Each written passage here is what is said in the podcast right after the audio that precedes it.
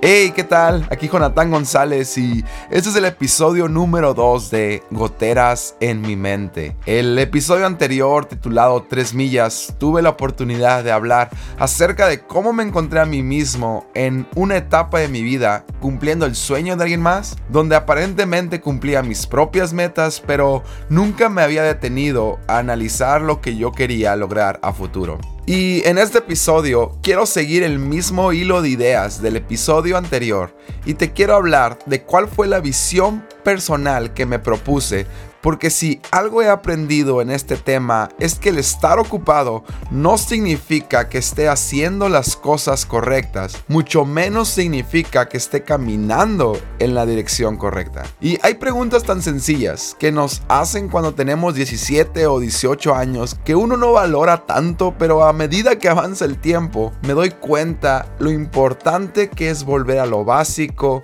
y definir las siguientes preguntas a dónde quiero llegar, en dónde me veo en 10 años, cuando ya no esté aquí, cómo quiero que me recuerden. Mi visión personal va de la mano con mi propia definición de éxito. La he ido trabajando y aunque escrita no es la gran cosa, me sirve para tomar decisiones de mi futuro. Dice algo así, quiero que todo lo que yo haga traiga un mayor beneficio e impacto para otros que algún beneficio personal. Sabes, existen muchas definiciones de éxito, pero en lo personal considero que el éxito se define por la cantidad de personas a las que he ayudado. Recientemente me involucré en Tijuana Innovadora, que es una organización que apoya a la sociedad en distintas ramas y que cada dos años realiza un evento donde promueve el talento y las características más importantes de nuestra región. También soy parte del equipo de servidores de Iglesia Ancla. Es una comunidad de personas que crecemos juntos en todas las áreas de nuestra vida y a la vez buscamos siempre poder sumar valor a nuestra sociedad. ¿Por qué menciono esto? Porque puedo decir que voy en el camino correcto, hacia el objetivo correcto, porque tengo mi visión clara de lo que quiero hacer, seguir sirviendo y sumando a la mayor cantidad de personas. Si bien no estoy parado donde quisiera, pero estoy disfrutando cada paso que voy dando en la dirección correcta.